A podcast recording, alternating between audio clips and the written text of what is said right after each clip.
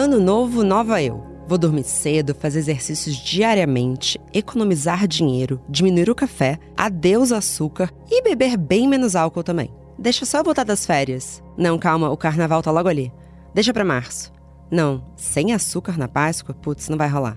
Você piscou e tudo aquilo que estava em promessas de fim de ano virou uma frustração. Quando eu digo você, leia eu, você, nós e provavelmente a maior parte das pessoas que você conhece. Em uma sociedade que cobra autoaperfeiçoamento constante, a maneira simplista de enxergar essa lacuna é de que faltou força de vontade. Então não demora para entrarmos em um ciclo de frustração esperando uma nova janela de oportunidade. Pode entrar 2024? Mas afinal, se é tão comum não conseguir quebrar hábitos atuais e enfim ser a tal da nossa melhor versão, como podemos trabalhar um tanto de autocompaixão para não entrar em ciclos repetitivos e fugir de ciladas daqueles que lucram, prometendo mudar coisas da sua vida que só dependem de você? Bom dia, Óbvias! Eu sou Marcela Ceribelli, CEO e diretora criativa da Óbvias, e hoje converso com a psicóloga clínica Maria Camila Moura sobre a psicologia dos hábitos.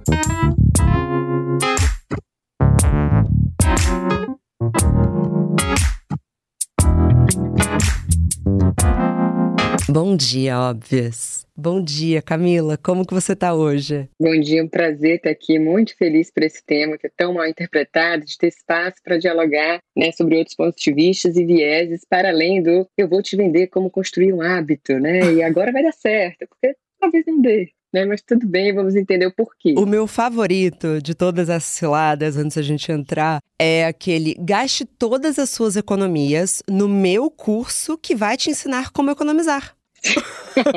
não, é, ou aprenda a vender um curso sem ter um curso para vender. Eu brinco que são os influencers do absurdo, né? Assim, que estão aqui para vender absurdo e, monetizam com isso, mas é, é que bom que existem programas como esse para também fazer uma parte pedagógica, né? Socialmente, para a gente entender as ciladas do cotidiano, né? Que às vezes são óbvias, mas não para todas as pessoas. Então, que bom por esse espaço. Exatamente, especialmente para os mais vulneráveis. Eu cheguei até o seu nome por conta do artigo, acho que faz uma semana, do Diário do Nordeste, em que você trazia de pano de fundo o tabagismo no BBB. E como esse programa é sensato, mas ainda está na selvageria da internet, deixando claro, não estamos apoiando o tabagismo. Mas, antes de te passar a palavra, só para eu explicar para os ouvintes, é, nas minhas palavras o que eu entendi, e aí você me disse e confirma, a Maria Camila fala sobre como é, a produção falar para os fumantes da casa: parem de fumar, vocês estão dando mau exemplo. Na verdade, é uma visão que não é tão simples, porque o tabagismo, eu não sei, é viciante, mas é um hábito? Vamos falar sobre isso? Perfeito. É, já gostei que você já fez uma diferenciação, porque existem muitas camadas que poderiam ser melhoradas no posicionamento da produção do programa naquele determinado evento, né? Quando fala tanto, ah, não gostamos de fumantes, como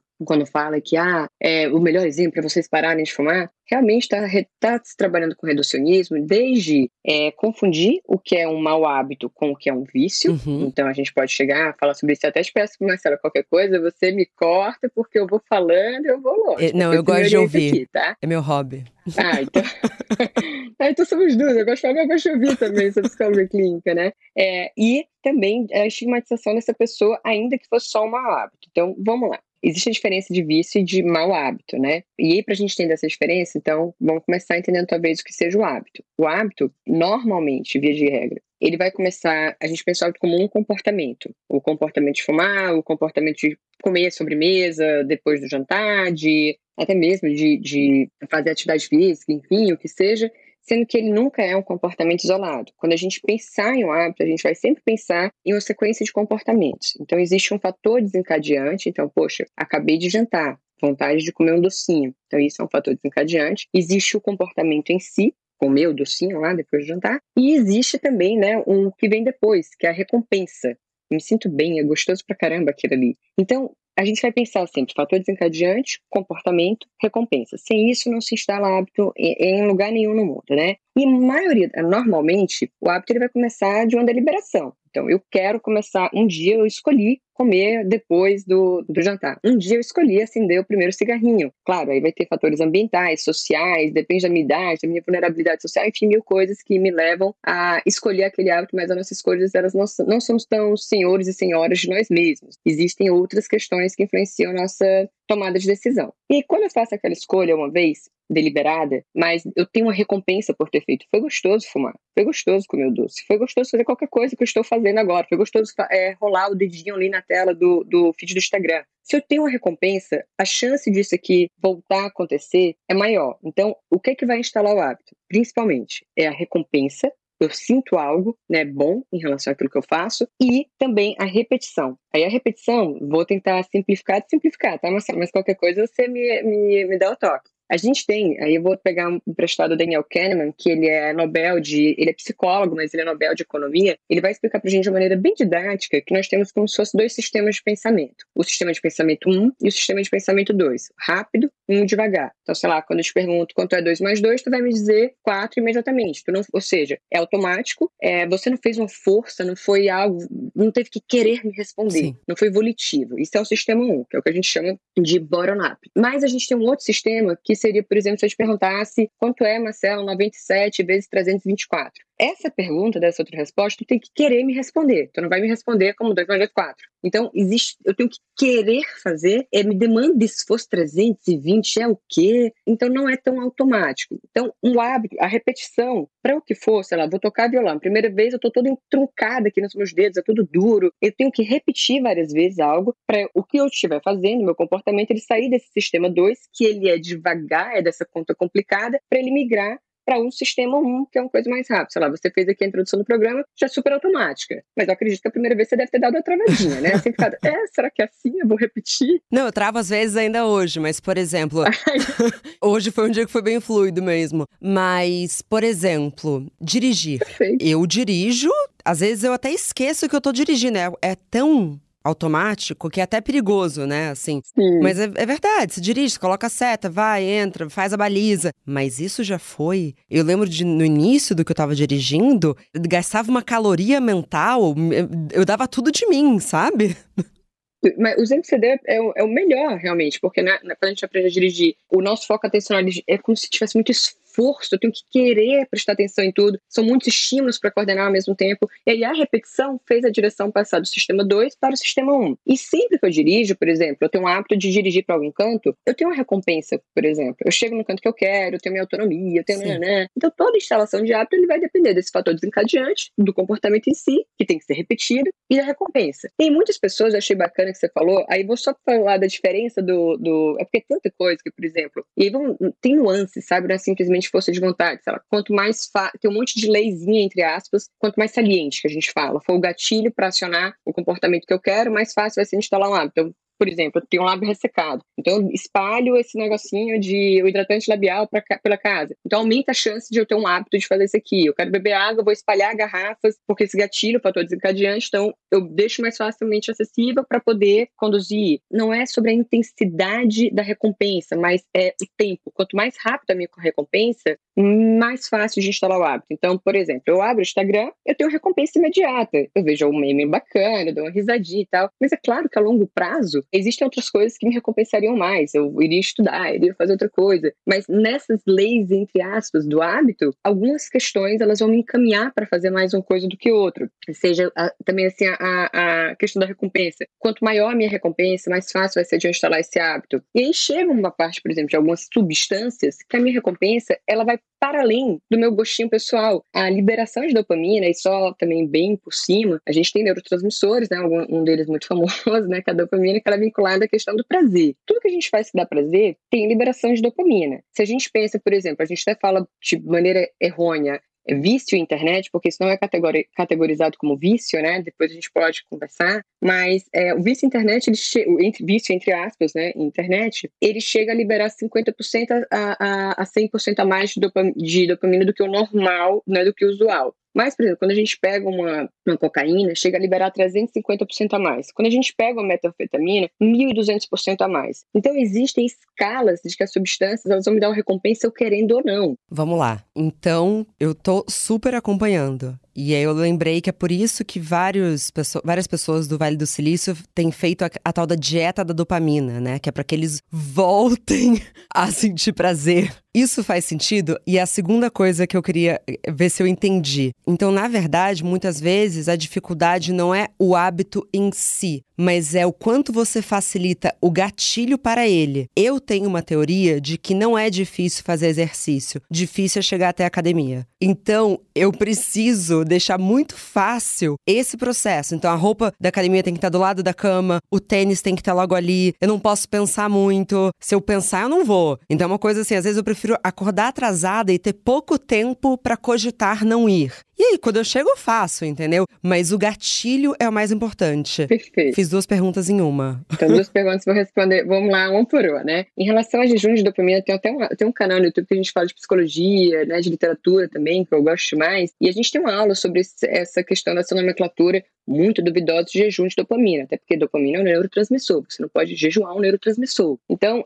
a, até a própria expressão, ela vem de uma pessoa que na aula eu até mostro, lá a gente deu, fiz um Google acadêmico, vamos procurar o referencial desse cientista. Não existe, né? Porque ele não tem nenhum artigo publicado em relação de pesquisa de longo prazo em relação a isso, né? Olha, inter... é... é um coach. Ele vende também um produto digital. Tô brincando. Eu acho que a, que a expressão foi muito mal usada, porque é no sentido de que, de fato, nós, a nível comportamental, a gente está realmente se habituando a ter prazer o tempo inteiro. Então, por exemplo, a cada vez que eu olho pro Instagram, que eu, o meu dia é rodeado de pequenos prazeres, até videogames, se a gente para pra pensar, antigamente, na nossa época, a gente perdia uma partida, a gente demorava pra caramba, ralava para finalizar um jogo. Hoje em dia, essa galerinha não, não tem, tipo, você morrer na, na fase, você fica ali, existem alternativas. Então, as frustrações, aí já é para outro dia, que são outras camadas envolvidas, é realmente a gente precisa rever um pouco o nosso estilo de vida e de frustrações, que no nosso mundo, é, nós estamos nos tornando intolerantes a frustrações, mas não, mas eu gostei muito disso, porque tem tudo a ver. Porque, na verdade, o que acontece? Como é difícil você mudar um hábito, você vai se frustrar. E é uma dificuldade nossa de conviver com a frustração. Putz, já não fui hoje na academia, não vou. Ah, então não vou nunca mais. Ao invés de simplesmente, tá, estou frustrado, acontece, mas amanhã eu vou. Eu acho que tem uma conexão muito boa no que você está falando. Mas tem muito, que você, que você, mas você já abriu uma outra caixa. Vou responder já entrando, porque você já abriu a caixa do perfeccionismo. Mas vamos lá, né? Ó, sobre a questão que você falou, a gente tem que ter realmente, eu não vou lembrar a expressão que você disse, mas foi algo assim, ah, a gente tem que realmente ter como se fosse reforçar esse fator desencadeante. Para um hábito se instalar, eu tenho que reforçar o fator desencadeante, ou seja, arrumar minha roupinha antes, vou deixar esse gatilho mais saliente aqui para poder ir e tá? E eu tenho que reforçar minha recompensa. Em relação a algumas substâncias, em si eu não tenho que reforçar a recompensa porque ela já mexe com a minha, com a minha fisiologia. Tipo, cigarro ele mexe com a minha fisiologia, eu querendo ou não. Mas as outras coisas, os hábitos usuais, por exemplo, leitura, né? Eu gosto muito de, literatura, tenho um clube de leitura e tal. As pessoas acham que, é, olha só como é que é a cabeça da pessoa que ela acha que vai instalar um hábito de leitura. Ela chega, ela se preparou e tal, na cabeça dela, vou, vou ler é, 50 páginas hoje. E faz, sei lá, dois anos que ela não lê. Ela leu cinco páginas hoje. Quando ela foi esforço, ela já teve que deixar o prazer do Instagram de lado, ela já teve que deixar outros prazeres, é a série do Netflix, e ela sentou lá e ela, glória aos seus objetivos, conseguiu cinco páginas. Quando ela termina, sabe o que, é que ela fala? Puta merda, mas cinco páginas, tá vendo? Eu sou um burra, não vou conseguir nunca, não. Ela deixa um gosto amargo. Sabe qual é a recompensa que ela tá tendo aí? Zero. Sabe qual é o cérebro dela que entende que isso aí vai ser gostoso de fazer de novo amanhã? Ele não vai entender porcaria nenhuma. Então, pra ele, o perfeccionista, aí, por isso que eu falei, você abriu a caixa do perfeccionista. O perfeccionista, normalmente, ele é procrastinador e ele, ele tem dois caminhos, perfeccionista. A procrastinação e a insatisfação. Porque como todo o processo é muito árduo, então ele demora muito para fazer, porque o cérebro dele já tem entendimento de que aquilo, nossa, como demanda de mim. Quando ele termina, ele não se recompensa, porque ele sabe que procrastinou. Então ele, poxa, mas se eu tivesse feito desde o início, mas poxa, se eu tivesse feito melhor. Então, ele não instala hábito. É muito, pode instalar, mas difícil, entende? Então, assim, tem a ver nesse sentido que você falou. Nossa, achei maravilhoso que é, se não for para fazer perfeito, se do dia da noite eu não virar uma leitora voraz, do dia pra noite eu não for uma grande corredora de 10 quilômetros, do dia pra noite eu não for a pessoa que economiza e tem todas as finanças em dia, então não tá bom, então não não vou conseguir. Então, quem sabe na minha próxima promessa enganosa. Então, muito desses hábitos que a gente promete para si, não sei para quem que a gente promete, né, mas promete aos céus que a gente vai cumprir, na verdade a gente tinha que estar tá criando sistemas em que a gente organizasse eles. Então, por exemplo, em janeiro, o que, que vai dar para fazer? Em janeiro eu prometo que eu vou passear com o meu cachorro, vou dar uma caminhada de 20 minutos por dia. Fazer exercício e cortar açúcar talvez seja demais para mim. Eu vou cortar açúcar ou diminuir o açúcar duas vezes na semana. Você acha que a gente deveria estar tá pensando de uma forma mais complexa e menos nessa sociedade dos vencedores? Então, é isso, estou há cinco anos sem botar um mel na boca. Você tinha que ver a, ca a, cara de Maria Camila nesse momento. ela virou o olho, ela virou um emoji. Não, mas é, é porque esse discurso é tão prejudicial, assim, as pessoas não têm noção como elas abalam a saúde mental ali com, com blá blá blá para vender cursos, sabe? Assim, Sim. É, são tantas coisas do que você falou, por exemplo, só para fazer uma diferenciação também, porque no começo, até foi a minha primeira coluna do ano para o Jornal Diário do Nordeste, eu falei sobre um tema chamado acrasia, que é uma palavra que se estuda desde né, da Grécia Antiga, Sócrates já falou sobre isso, Platão, Aristóteles, que é como se fosse uma dissonância entre eu saber o que é o melhor para mim e o que eu realmente faço. Então, por exemplo, Ótimo. eu começo o ano, eu faço a minha listinha do que eu quero, mas na hora que eu fiz essa listinha, eu tô sob certos condicionantes, eu tô com certos estímulos, eu tô, é, eu não tenho os perrengues que eu vou ter no meu cotidiano, eu tô naquele momento fazendo, mas ao longo do ano a minha perspectiva muda, os meus estímulos mudam, os perrengues vão chegando. Então, eu não sou um ser cristalizado no tempo e no espaço. O ser humano, uhum. ele é temporal, ele é contextual.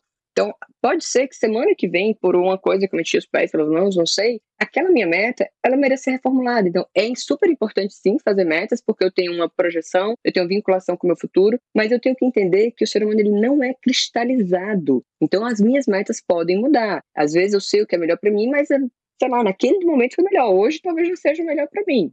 Tem gente que, ah, eu quero. Vou Assim, não estou dizendo, ó, faço doutorado de saúde pública, então sou super contra o tabagismo e tal. Você tem que entender bem o, o, os, os riscos de outras questões. Por exemplo, na pandemia, muitas pessoas voltaram a fumar. Quando você para para pensar, se a pessoa está com ansiedade, o recurso que ela tem limitado naquele dia é fumar. Eu vou te falar, não, você está totalmente proibido e cria duas ansiedades. Às vezes naquele dia ela tá ali e a gente vai manejando. Eu não estou estimulando de jeito nenhum que a pessoa fome, que a pessoa tenha, que ela beba um vinhozinho é, no final do dia, mas às vezes, para aquele dia, é o menos perigoso que ela tem. Bebeu, ela se prometeu não beber o vinhozinho dela à noite, mas o dia foi tão difícil que ela vai lá à noite beber um vinho. Na redução de danos, é melhor beber um vinho do que ela brigar com todo mundo e se esfarelar e ficar em pedaços, em cacos e por aí vai. Perfeito isso que você está falando. Porque eu estava conversando com a Cidinha, que é uma médica ginecologista que já veio no programa, e ela, enfim, é fascinada por é, medicina do esporte, estuda muito. E ela estava falando que muitas pacientes chegam no consultório e falam: Ah, eu vou começar a fazer exercício e eu vou parar de fumar. Ela fala: podemos escolher um? Porque fazer exercício é muito importante. Mas se você fizer os dois, e se, eles, se essas duas coisas estiverem atreladas, talvez você não faça nunca exercício. Ela prefere que a pessoa. Você quer mesmo? E eu achei tão honesto. Você quer mesmo parar de fumar agora? Prefiro que assim, você comece a fazer exercício e que isso seja uma segunda etapa. E, de novo, são médicas hiper responsáveis. Mas o que vocês estão trazendo é uma dose de realismo. E numa sociedade que trata as coisas de uma coisa muito simples. É só querer. Ué, mas a sua prima parou de fumar da noite pro dia. De novo, não estamos defendendo tabagismo. Vou até parar de dar o, exemplo do tabagismo, porque eu sei que é perigoso. Só que eu tô querendo dizer é que essa é uma visão tão rara de se ouvir que é uma dádiva te ouvir. Sim. Juro por Deus, é um alívio. Ah, coisa boa. Mas fico feliz, porque realmente o, o. E assim, aí já abrindo mais uma caixinha, né? Essa questão, existe toda uma formação em relação a por que, que hoje a gente está nessa de força de vontade e tudo mais. A minha tese de doutorado é sobre mulheres com, com câncer de mama, né? E eu vou fazendo um histórico em relação a elas. Se a gente para para pensar, por exemplo, quando a gente olha lá na Idade Média, o sentido do câncer de mama pode ser atribuído a questões divinas e tal. Então, era uma sociedade em que a questão do sagrado, Estado, né, estava ali evidência, havia um, uma mistura do poder da igreja do Estado e tal. Quando a gente chega depois, né, quando já está uma questão de sociedade em que a mulher começa a entrar no mercado de trabalho, mas ela ainda está muito, a maioria, né, principalmente a, a, burguesia maior, mais alta, o trabalho dela é cuidar da casa, porque as pessoas agora estão, o seu marido está trabalhando e tudo mais, então ela fica numa visão, tipo, é o meu sofrimento, eu vou encarar isso aqui, é, é uma romantização de sofrimento que a gente tem em determinado tempo histórico, porque cabe essa mulher sacrificar, a Badinter vai falar também o percurso da mulher ao longo da história, enfim, um longo papo. Mas quando a gente chega, por exemplo, na época, e pelo amor de Deus, a minha primeira formação foi psicanálise. Eu não gosto de falar mal de psicanálise, porque às vezes eu falo um ponto, a pessoa pode interpretar mal. Minha primeira formação foi psicanálise lacaniana, adoro, apesar de não trabalhar com, com lacanianos há alguns anos, mas quando surgiu a psicanálise, a questão de é, pensamentos inconscientes, o recalque, é, somatização e tudo mais, começam a achar então que ah, esse câncer é porque essa mulher é ressentida, essa mulher tem uma sexualidade que ela não é, é não expressou a sexualidade dela, e a gente está, então, agora em um outro modelo de sociedade, que é um modelo de sociedade que é, teve uma perda né, de confiança nas instituições, é uma questão de empreendedorismo de si, o Estado está cada vez mais fraco, as iniciativas é, individuais cada vez mais fortes. Então, o que é que a gente vai ver isso, por exemplo, no adoecimento, para pegar como analogia para outras coisas? A gente vê hoje em dia que quem é essa mulher com câncer hoje? É a guerreira, é a que consegue fazer, é a que está lá na cama da quimioterapia toda maquiada. E eu estou falando, pelo amor de Deus, é como crítica, porque eu fui uma delas, também tive câncer de mama, passei por toda a trajetória e tal. Mas até como a gente cara uma doença vai depender do sistema econômico que a gente está vivendo, do sistema cultural que a gente está vivendo. Perfeito. Então, esse sistema econômico, né, a gente fala de um neoliberalismo, ele impacta no nossa, na nossa gestão de sofrimento. Então, eu estou em um lugar em que me dizem, já que eu não tenho nenhuma garantia de direito, leis trabalhistas cada vez menores. Então, é, é faça você mesmo, é, é, você é o responsável. E aí eu vou internalizando o bicho Han, ele fala muito bacana sobre isso, eu não lembro se é na Sociedade do Cansaço, da Transparência, é né, na Sociedade do Cansaço. Antes a gente tinha ali uma sociedade disciplinar, em que eu tinha que bater meu ponto, chegar às sete, sair às cinco e tal.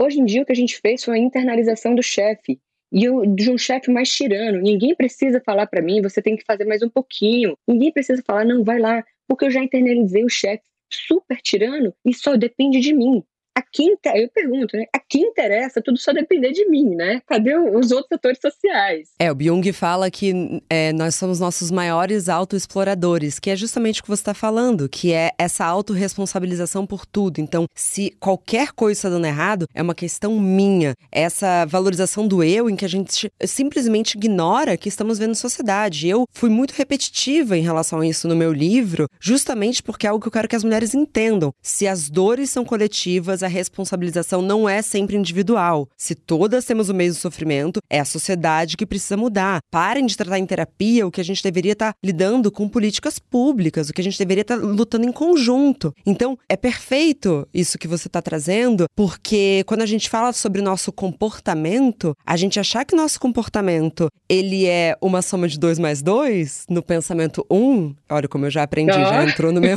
no meu repertório. É, é de uma crueldade, porque se a gente acha que isso só depende de nós, a gente vai então se culpar cada vez mais, e aí a gente começa a ficar numa binaridade da sociedade entre heróis e fracassados. Sendo que tem uma área cinza tão grande que é hoje eu consegui, amanhã talvez eu não consiga, e tem também a questão de e se eu não quiser? Porque às vezes e se não couber? O ideal é que a gente sempre queira o melhor pra gente. Eu queria muito que você voltasse naquilo que você estava falando, entre o querer, saber o que é melhor pra gente e conseguir o que é melhor pra gente. Então, perfeita essa fala. E assim, o, existe, pode vir essa dissonância, né, entre eu saber o que é melhor para mim, mas ainda assim tomar algumas outras atitudes, mas eu tenho que entender que aí a gente volta para aquela questão de não ser um ser cristalizado no tempo e no espaço, e eu sou um ser biopsicossocial. E isso aí, né, a, a OMS já trabalha com essa definição de saúde há muito tempo, né? então eu tenho questões, a minha crono, só a minha cronobiologia, por exemplo, o tempo que eu demoro para instalar um hábito, que também tem essa, outra besteira, né, que inventaram de 21 dias. 21 dias. Ó, o que se diz, há uma lenda que se diz que os 21 dias foram disseminados porque um, um cirurgião plástico na década de 60, se eu não me engano é Maxwell, Maxwell alguma coisa, não vou lembrar o nome dele agora não. Ele fez um livro e ele falou dos 21 dias da percepção para os pacientes dele se adaptarem às mudanças. E disseminou. Mas o que a gente tem hoje, é, depois posso até mandar alguma referência para vocês, é, já tem artigos dizendo que a instalação de um hábito ela demora de 18 a 254 dias de repetição. Ou seja, depende, quando tem um de 18 a 254, a variabilidade é tão grande que eu não posso estabelecer é, um, uma média de dias. Então, 18 a 254, então são 66 dias para instalar um hábito. Isso não existe.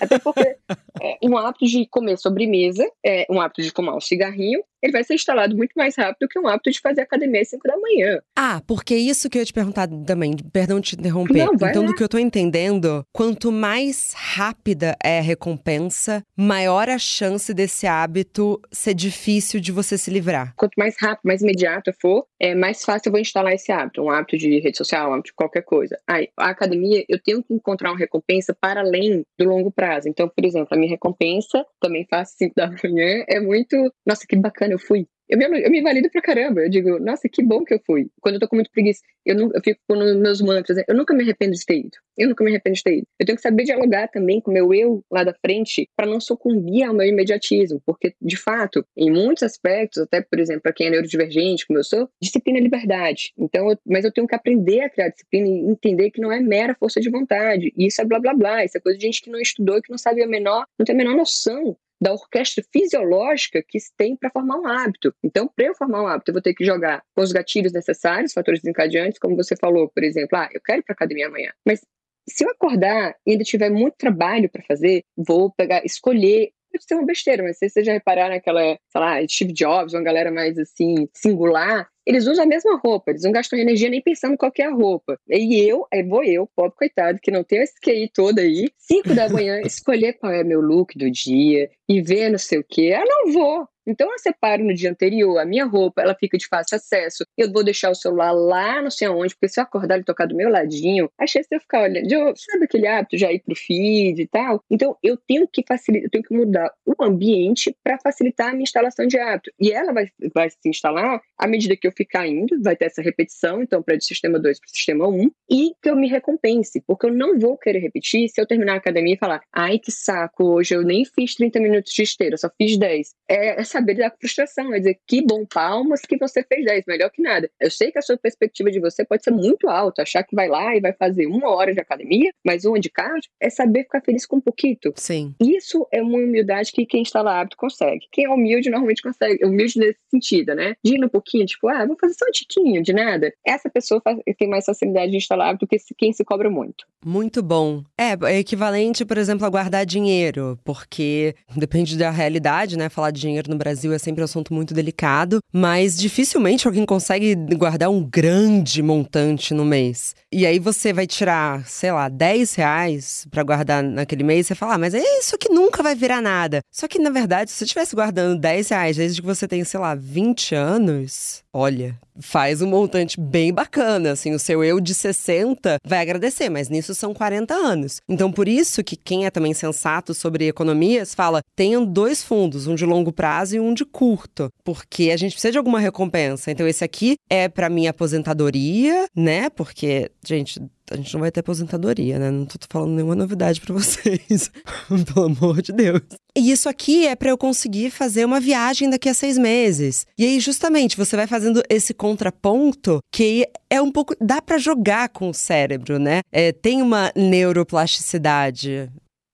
A neuroplasticidade essa capacidade de eu, eu, criar novas conexões de uma neurogênese, né, até, até formação de células e tudo mais. O meu cérebro ele se adapta. Uma pessoa, por exemplo, quando a pessoa sofre um AVC, ela normalmente, assim, que tem um acidente, né, ela vai perder as suas funções. Mas com o tempo, com os estímulos adequados, ela consegue recuperar. O cérebro dela se adapta. O nosso cérebro, ele é adaptativo. Mas eu tenho que entender como eu vou adaptar. O mesmo cérebro de, sei lá, o Joãozinho e a Mariazinha tiveram um AVC. Mas a Mariazinha, ela teve os estímulos adequados para poder fazer as conexões cerebrais adequadas e se recuperar sua fala, sua memória, o que seja. Não é porque eu tenho um potencial que ele vai ser usado. Então, todos nós temos o potencial de criar um hábito, mas a pessoa que fica achando, batendo na tecla que é a sua força de vontade, ela não vai criar. Ela vai comprar 10 cursos, ela vai falar mal do mundo, mas ela não vai criar. A pessoa que entende que eu tenho que ter os estímulos adequados, e esses estímulos adequados são o ambiente que eu tô, os fatores desencadeantes, e eu, uma das coisas que eu acho mais assim, primordiais é a recompensa. A minha eu tenho que ter recompensa. Toda droga tem a recompensa, mas ela já é fisiológica, por isso que se instala, né? Mas é uma recompensa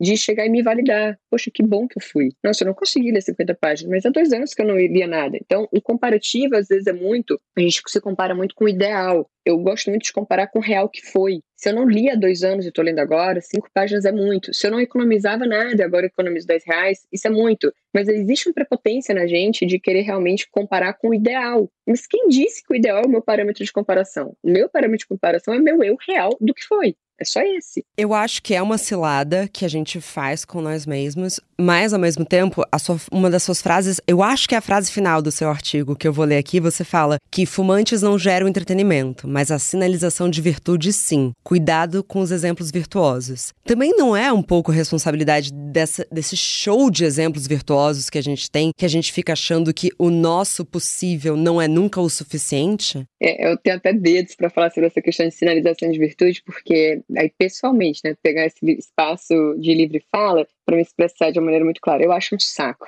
essa sinalização de virtude a todo custo. Então, por exemplo, para sinalizar a virtude de que fumar é feio, não, fumar causa, essa realmente existe, né? Todo estudo epidemiológico, então as pessoas são mais suscetíveis a câncer, é muito complicado mesmo, mais provado. Mas daí eu chegar e dizer que é feio não gostamos de fumante, eu só tô, tipo, sinalizando, olha como eu não gosto disso aqui errado, mas eu não tô nem entendendo os mecanismos por trás. Eu chegar e falar simplesmente, sei lá, sinalizar virtude, de, tipo, o, chegar a julgar alguém sem entender o que é que tá ali por trás. Uma mãe que, de repente, pelo amor de Deus, né, não, é uma mãe que foi grosseira com o filho ali em público, eu não sei se essa mulher tá esgotada, eu não sei se ela tem rede de apoio, eu não sei o que é que aconteceu. E aí, eu, nossa, é uma grosseria com o filho, com isso vai traumatizar para toda a vida. Não, se preocupe não, vão ter muitos outros estímulos. Eu não tô estimulando que você seja grosseiro com ninguém. Não, eu tô entendendo perfeitamente. Né? Que bom, porque às vezes tem um medo, um dedo de falar assim. Então, sinalizar a virtude está na moda. Tá na moda eu dizer o que o outro deve fazer, tá na moda eu dizer o, o que é o correto, tá na moda tantas coisas, e sempre que eu não tô olhando outras dimensões. Eu gosto de pensar que existem. Ah, o, acho que é o Leonardo Boff, agora eu não lembro quem é que fala, né? Que meu ponto de vista é apenas a vista de um ponto se eu me mexer um pouquinho, eu vou ver a situação sob outro ângulo. E a gente tem muita dificuldade de fazer esse exercício de é, mudar de ângulo para ver a situação. Então, os, o, o fumante, que vai fazer que você trouxe do, do artigo, ele não gera entretenimento nesse sentido. Eu não posso. Eles não têm patrocínio também, né? Assim, não, não se pode. O Conar não deixa. Né? Exatamente, não pode ter patrocínio. Então não pode, o, o programa gira, querendo ou não, por patrocínio, por grana. E ali não é meu público, pronto. Mas eu também não estou preocupada se até a política pública, por exemplo, no caso tabagismo, que foi o caso do artigo que você trouxe, é tão complexa. Fala de medicação, às vezes bupropiona, fala de intervenção cognitivo-comportamental, fala de mudança de gatilhos. Por que, que essa casa aí não fez o, sei lá, ok, vocês podem fumar porque já está no nível de vício, né? Já é uma coisa que. E aí, quando a gente fala em vício, porque a gente começou com isso, nem eu nem falei, né? Quando a gente fala em vício, a gente vai pensar em um hábito que tem algumas consequências, como por exemplo, o uso abusivo. Então, esse uso, ele gera consequência em outras esferas da minha vida, mais de uma. Então, por causa desse vício, às vezes eu atrapalho outras esferas. Eu tenho uma questão de uma abstinência, então, quando eu tento retirar, eu tenho muita dificuldade eu tenho recaídas, eu tento retirar, eu saio. Tá? Todo mundo vai começar um tratamento para qualquer vício, sabe que no tratamento é explicado que ele vai ter recaída. Ele vai ter recaída. Não existe tratamento né, para vício sem perspectiva de recaída. E tem o que a gente chama de tolerância. É como se eu estivesse numa necessidade sempre de aumentar aquele prazer. Então, eu fumo um cigarro só um dia, quando eu vejo que no, eu chego, eu aumento a minha necessidade. Então, isso já vai para o vício, que é vício, aí tem de transtorno de jogo, de, de cigarro, de outras drogas e tudo mais. Não, eu, não, eu não administro administro bem, aquilo ali me administra mais do que eu aquilo, entende? Então, no vício, como é que uma pessoa fala em, rede nacional que alguém que está numa situação de vício, como se fosse um mero hábito, e como se esse mero hábito fosse mera força de vontade? Então, são muitas camadas de absurdo daquela fala, né? Então, foi, foi isso que eu pontuei naquele dia, né? É, e é perfeito que você fala, porque, de fato, você se livrar de um hábito que está com você há tantos anos não é uma tarefa simples e vai mexer com o seu emocional. É, a minha melhor amiga, ela parou de beber já há dois anos. E eu sempre falo dela como um, um, exemplo disso. Primeiro, porque começa o ano e tem aquela coisa do janeiro seco, né? O dry January. E eu tava nos Estados Unidos, eu fui de férias e eu vi. Nossa, era uma mulher maravilhosa. Assim, liguei a TV ela tava falando que o janeiro seco não é para todo mundo. Porque se você toma uma taça de vinho uma vez na semana, calma, você não vai nem ver benefício de ficar sem beber. Cuidado com essas coisas coletivas que as pessoas começam a colocar como se todo. A gente é muito único. Mas essa, minha melhor amiga, que está há anos sem beber, as ouvintes conhecem, né? Que é a Jana Rosa. Ela parou de beber, só que ela manteve tudo que ela fazia quando ela bebia. Então ela sai, ela tá com os amigos, ela vai para um casamento, ela fica até três da manhã, ela dança. Eu falo, isso é o perfeito, porque eu vejo muitas pessoas que falam, eu vou parar de beber, mas como eu não tô bebendo, gente, eu não vou hoje sair com vocês. Ah, eu não vou fazer tal coisa. Ah, eu não vou fazer tal coisa. Isso é insustentável. A gente só vai conseguir colocar um hábito ou eliminar um outro hábito se for sustentável. E por isso que eu brinquei no monólogo de: ah, é carnaval, ah, é Páscoa. Todo ano vai ter carnaval. Todo ano vai ter Páscoa. Toda semana vai ter um puta de um BO para você resolver. Será que você vai dar conta de não, de não ter nenhuma recompensa? Ou será que a gente muda a recompensa? Não adianta só tirar o prazer. Eu entendi certo?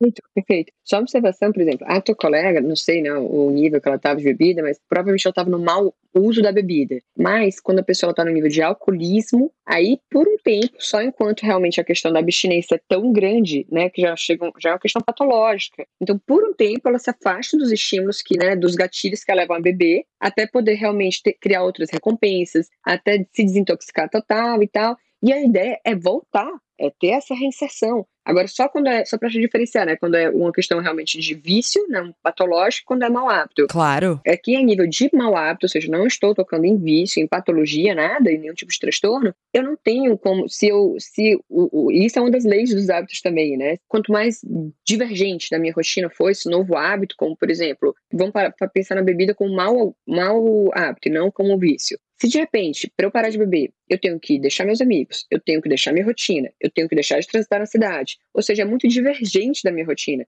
Mais difícil vai ser de eu instalar esse hábito a longo prazo. Não é o que você falou, não é sustentável. Sim. Então, eu tenho que realmente fazer um hábito de modo sustentável. Então, ao invés de pensar que eu vou parar de beber total, eu só vou tentar diminuir um copinho hoje. É, não sei quem faz, se você, quem já fez terapia aqui sabe, se quando tem alguma tarefa, entre aspas, de casa, né, da psicóloga, normalmente é uma coisa muito boba.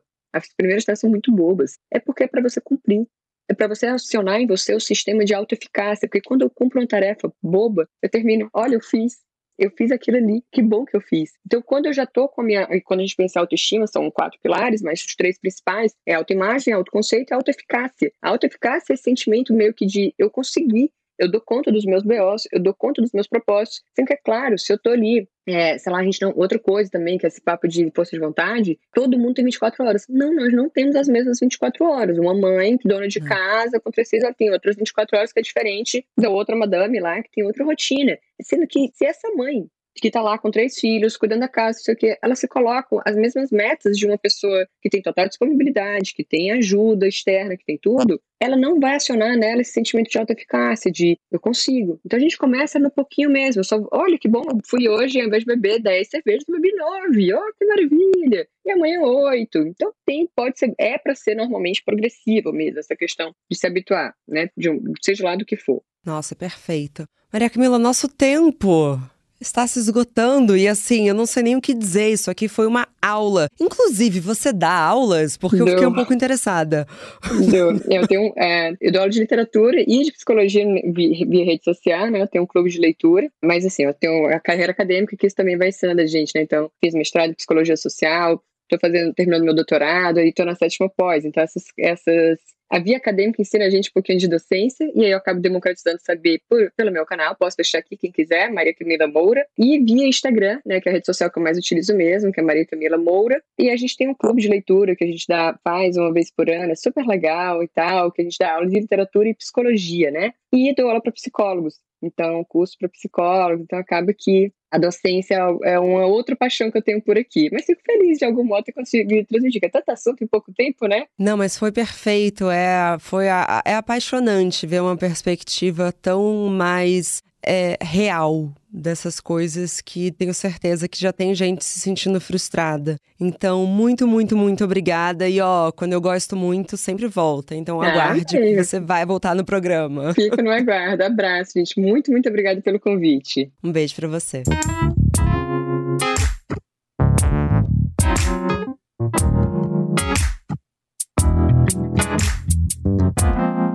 Bom dia, óbvias.